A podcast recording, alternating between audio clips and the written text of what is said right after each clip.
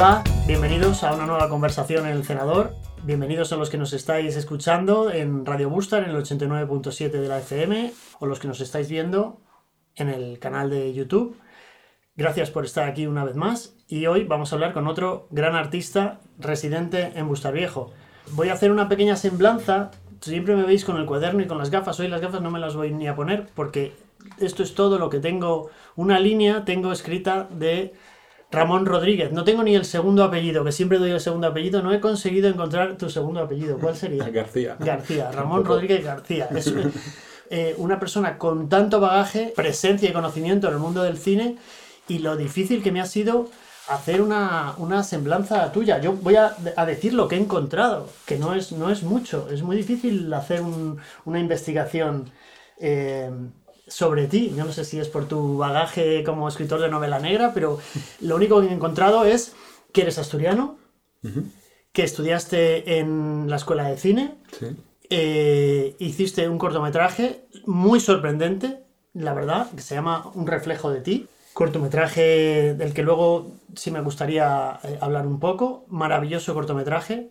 Eres escritor, has escrito una novela, Uh -huh. Posición de tiro, maravillosa novela negra, con un punto de vista también muy novedoso. Y no solo eres autor y de, de, libros, sino que uno de los libros que has escrito es una historia del cine. Ah, sí. O sea, con un nombre divertidísimo. Sjostrom no es un mueble de Ikea, es el título ingeniosísimo de tu libro Historia del cine, sobre historia del cine. Este es el, el personaje eh, maravilloso que nos acompaña hoy. Eso es todo lo que yo he podido encontrar de ti eh, haciendo una investigación. A mí me gustaría que tú nos, nos, nos contaras un poco más. Tú eres ayudante de dirección en series y en películas de primera división. Un ayudante de dirección es un, un, puesto fundamental en un rodaje. Se suele decir, o se decía cuando yo empezaba, que el ayudante de dirección era un director frustrado. Eh, yo he sido ayudante de dirección y es mucho más difícil que dirigir. O sea, el frustrado es el director, de alguna manera, en cuanto a la importancia y la dificultad del trabajo de un ayudante de dirección en un rodaje. Eh, yo hablaba eh, con Julia, con, con, tu pareja, cuando hizo la entrevista, de cómo para mí todos los que trabajan en una película son, han de ser artistas para que realmente se haga una, un, una pieza artística. ¿no? Uh -huh. eh, por eso, por todos esos motivos, yo te he invitado a ti, porque yo te considero un artista de primera división por la calidad y la cantidad de trabajos que has hecho, eh, como escritor, como cineasta, y porque cualquier persona que hable contigo y los que nos van a escuchar y nos van a ver hoy lo van a comprobar, todo lo que sale de tu boca es arte.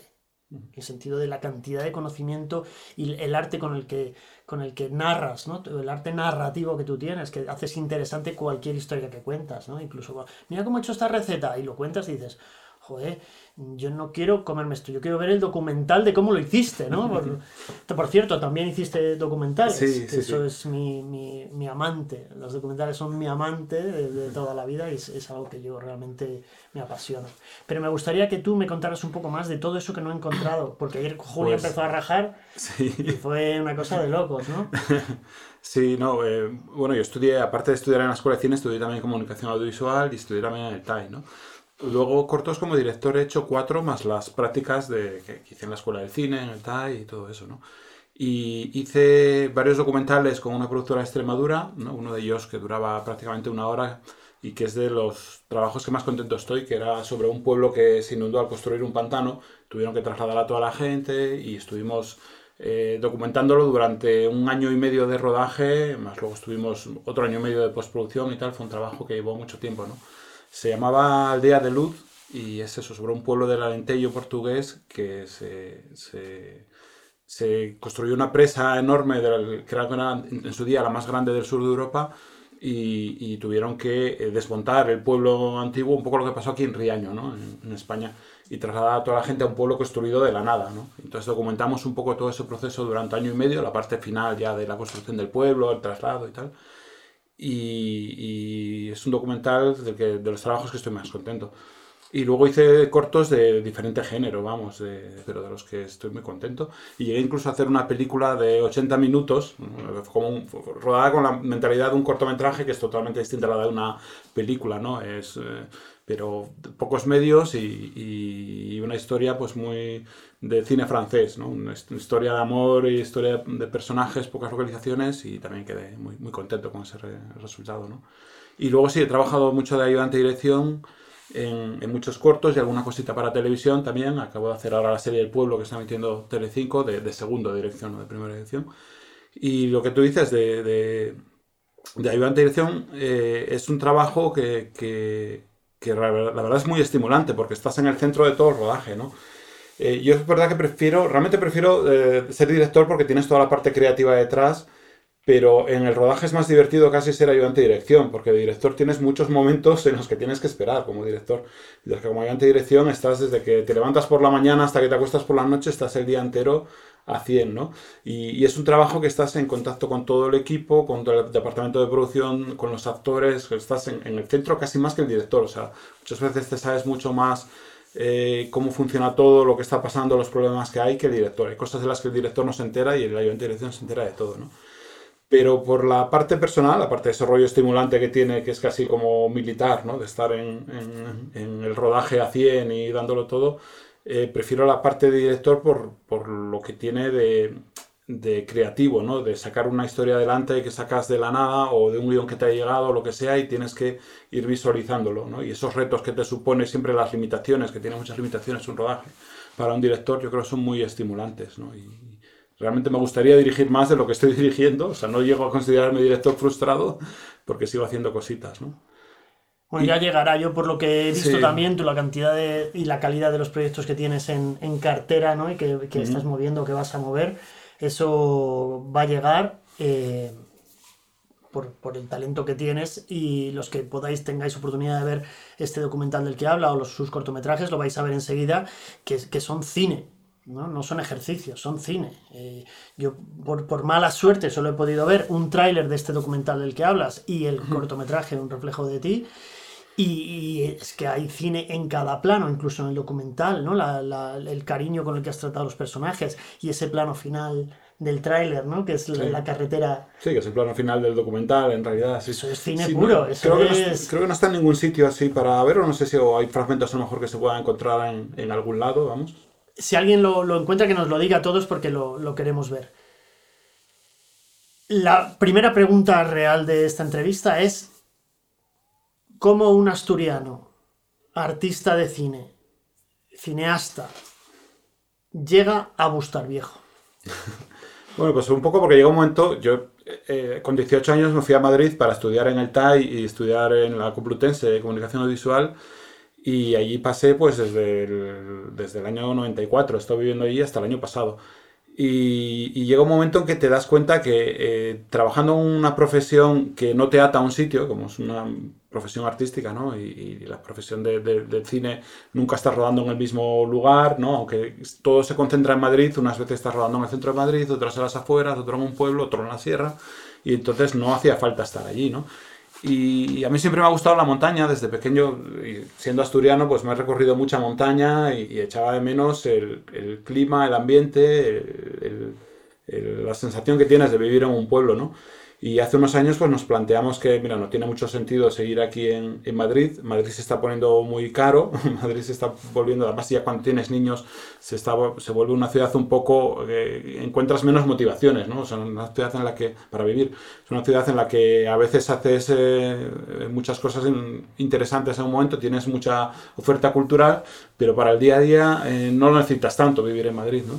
Y nos pusimos a buscar eh, un pueblo de montaña cerca de Madrid. Nos pusimos que estuviese a menos de una hora y nos pusimos a investigar pueblos y la verdad es que nos, llamó más la atención por, por, el ambiente que hay, por la media de edad, que no es un pueblo donde esté la población muy envejecida, sino que está creciendo y está apareciendo mucha gente joven, hay muchos niños y luego es un pueblo pues, que tenía todas las necesidades eh, básicas, que no necesitas coger el coche para hacer la compra, y, tienes restaurantes, tienes bares, tienes eh, oferta cultural, que ves que se está moviendo mucho el ayuntamiento y el pueblo mismo ¿no? en hacer cosas. Y dijimos, pues este, Bustar Viejo, ¿no? Ahí ya vamos.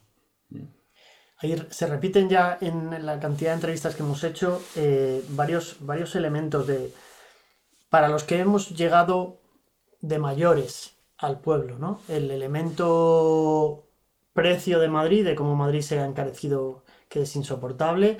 El elemento niños también se repite. Y el elemento gente, que tú por lo que dices lo viste, ¿no? Tú ya sabías que había gente joven aquí, ya habías hecho esa investigación. Sí, porque bueno, te metes en internet y te pones a mirar un poco a ver qué hace el, pueblo, ¿no? Qué cosas, qué cosas hay.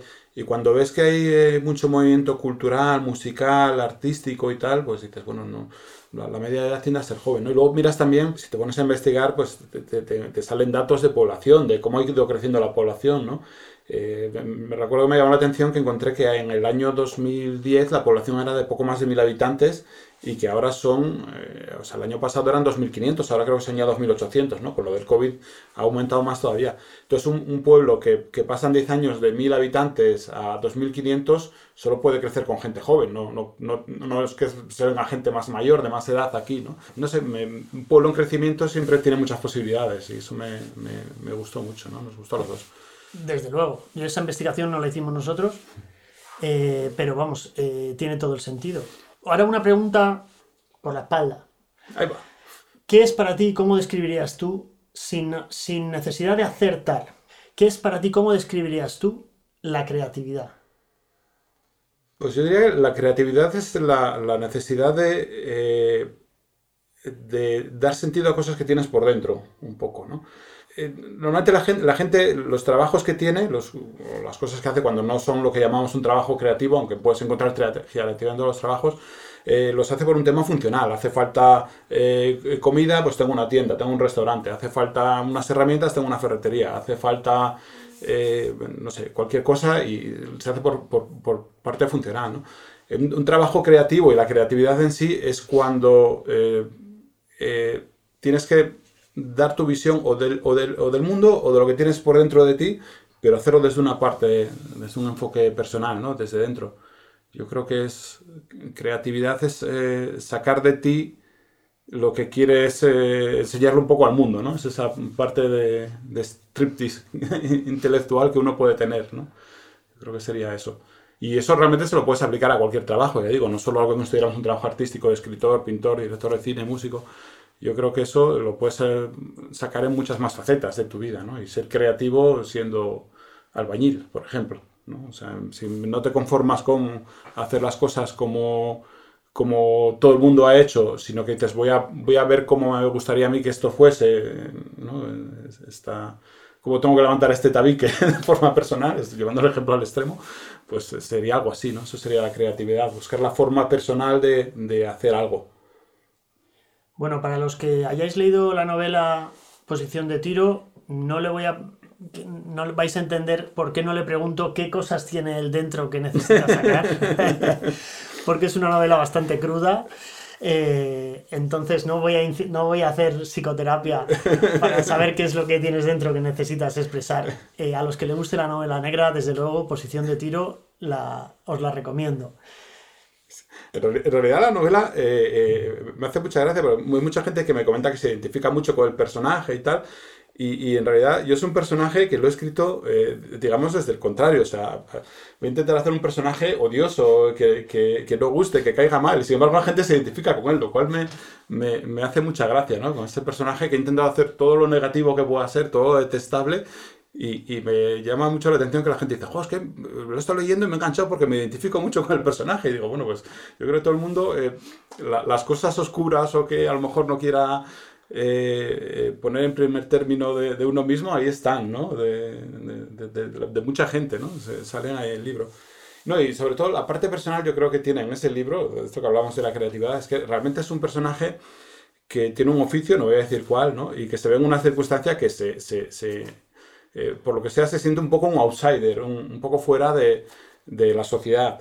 Eh, y realmente cuando, cuando tienes un trabajo artístico, volvemos a lo mismo, eh, cuando eres escritor o director de cine, como es mi caso, eh, te notas un poco al margen de la sociedad, ¿no? O sea, en el sentido de que la gente, bueno, pues tiene un horario, todos los días se levanta para ir a un sitio, tiene, una, tiene unas circunstancias de vida muy marcadas, muy concretas, y cuando tienes estas profesiones realmente no, ¿no? Eh, a veces estás parado unos meses, a veces estás eh, mucho tiempo encerrado en casa y no sales porque estás escribiendo, estás lo que sea, y, eso te hace sentir un poco un bicho raro, ¿no? Entonces, bueno, he trasladado ese bicho raro que es el ser un artista, ¿no? una persona que tiene un trabajo creativo a la profesión tan sui generis que tiene el protagonista de posición de tiro, ¿no?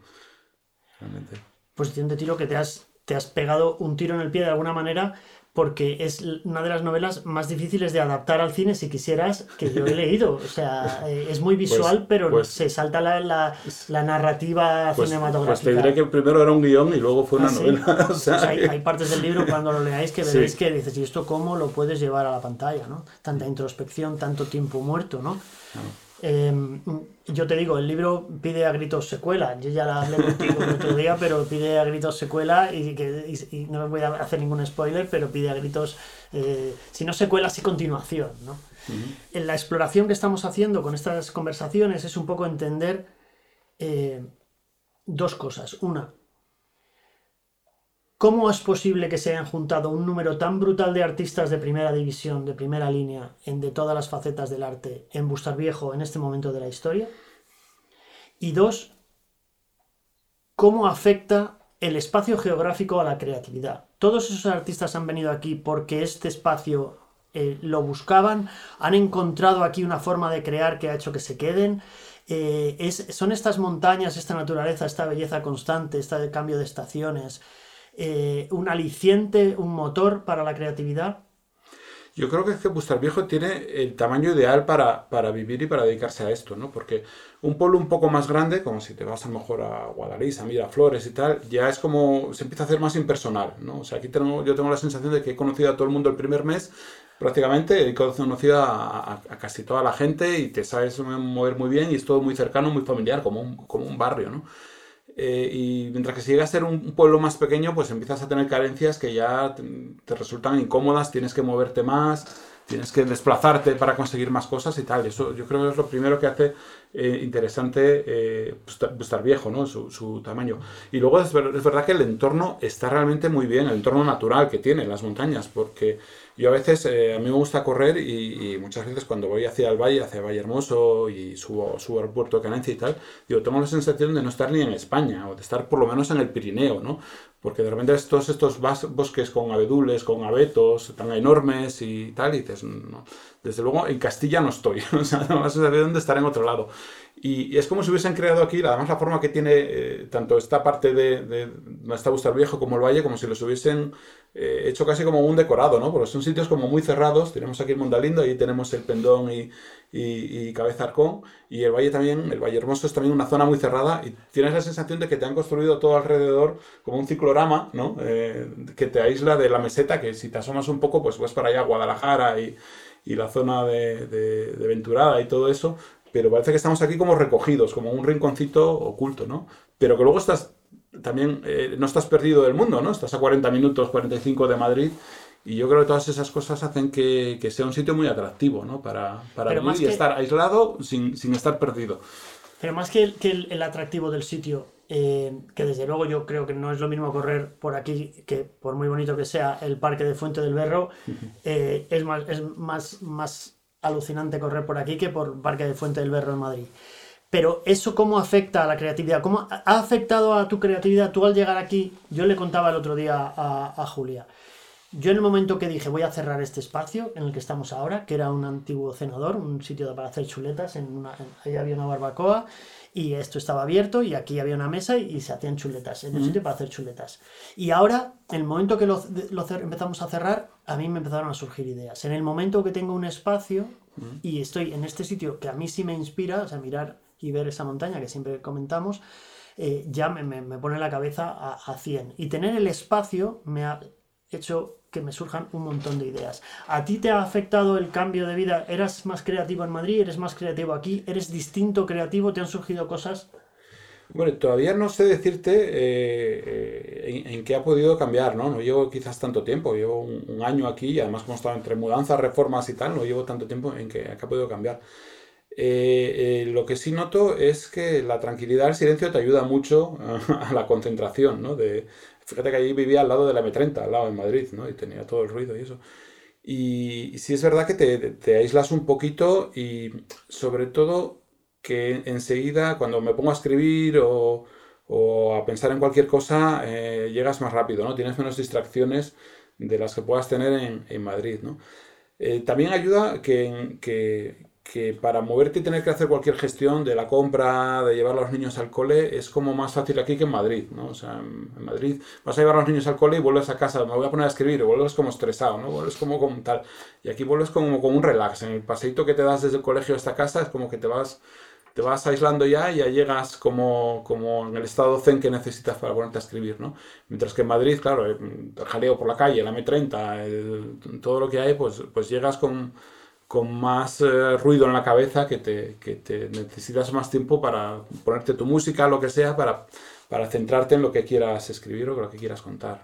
Y sí, también es más fácil en, este tipo de casas que a lo mejor que en un piso ahí en Madrid tal, eh, montarte tu rincón, ¿no? Yo creo que eh, tanto a vosotros como, como a nosotros queríamos tener el rincón de la creatividad, el rincón donde escribir en la casa y, es más fácil a lo mejor conseguir eso en una casa que te puedas eh, construir como habéis hecho vosotros aquí o nosotros en, el sótano de nuestra casa, tu rincón de, de escribirte, trabajar y concentrar eso, ¿no? En, en un piso que al final sueles tener un, un sitio apañado en cualquier rincón, en una habitación pequeña o en la esquina del salón al final, ¿no? Eso es mejor. ¿Dónde trabajas tú en tu casa? El otro día comentaba con Julia que probablemente, si no la más, una de las casas más bonitas de Busta Viejo es la vuestra, no solo por fuera, sino por lo que habéis hecho con la casa por dentro, lo que habéis construido en ese espacio de, belleza y de arte y de cine. Mm. Eh, ¿Dónde trabajas tú en, tu casa? ¿Qué sitio has elegido ahora pues, que tienes espacio? Sí, pues en el sótano hemos hecho un, un, rincón allí, que es un sitio abierto, no es un sitio cerrado, pero es en la parte baja de la casa donde hemos puesto las mesas. Está la de ella, la mía frente a frente, casi como oficina, pero, pero es un sitio muy tranquilo. Al ser el sótano no tienes casi nada de sonido, tienes la luz, casi nada de ruido, tienes la luz baja. Tienes, no sé, es un sitio. A mí me gusta escribir en, sitios donde te, sientas un poco encerrado y obligado, ¿no? Y me recuerda, no sé si te acuerdas tú, la serie esta de, del Quijote de Cruz Delgado, a mí de pequeño me llamaba mucho siempre la atención eh, que veías cuando te sacaban a Cervantes escribiendo el Quijote, que te lo sacaban a veces como escribiendo, salía siempre como un sótano con unas rejas, una ventana y tal. A mí me llamaba mucho la atención eso, ¿no? Y ahora estoy escribiendo en un sitio así, porque estoy con una ventana con la reja arriba y estoy en un sitio como representaban en la serie de dibujos a, Cervantes escribiendo el libro, ¿no? Pues es un sitio ahí como que estás casi en una cárcel metido, pero eso te, te ayuda, no sé. Yo creo que para escribir sobre todo eh, necesitas estar eh, enchironado, ¿no? metido en un sitio que te obligue a, echarle ahí tiempo y que no te vaya a molestar nadie. ¿no? Importante. Mm. El, el, concepto de silencio que, que se, ha, se, ha, comentado en estas, en estas conversaciones, tú lo llevas un punto más allá, que no es solo el silencio del espacio, sino el silencio, la falta de ruido en la mm. cabeza, ¿no? Silencio como falta de ruido en la cabeza, que es verdad que en Madrid lo tienes todo el rato en, en las grandes ciudades. Mm, ahora estás con una nueva novela. Sí, a punto, a ver si dentro de un mes la saco, a punto de sacarla ya. Estoy haciendo así últimas eh, revisiones y bueno, me queda pues maquetar cositas y, prepararlo, pero vamos, en, en breve lo sacaré. Y, y, estoy muy contento porque es un libro que había empezado a escribir antes de Posición de Tiro en realidad, pero se me hacía muy, muy grande. Es un libro ya como los bestsellers, ¿no? Un libro de muchas páginas y me estaba costando escribirlo, centrarme en él, tenía muchas dudas porque nunca había escrito nada de, literatura.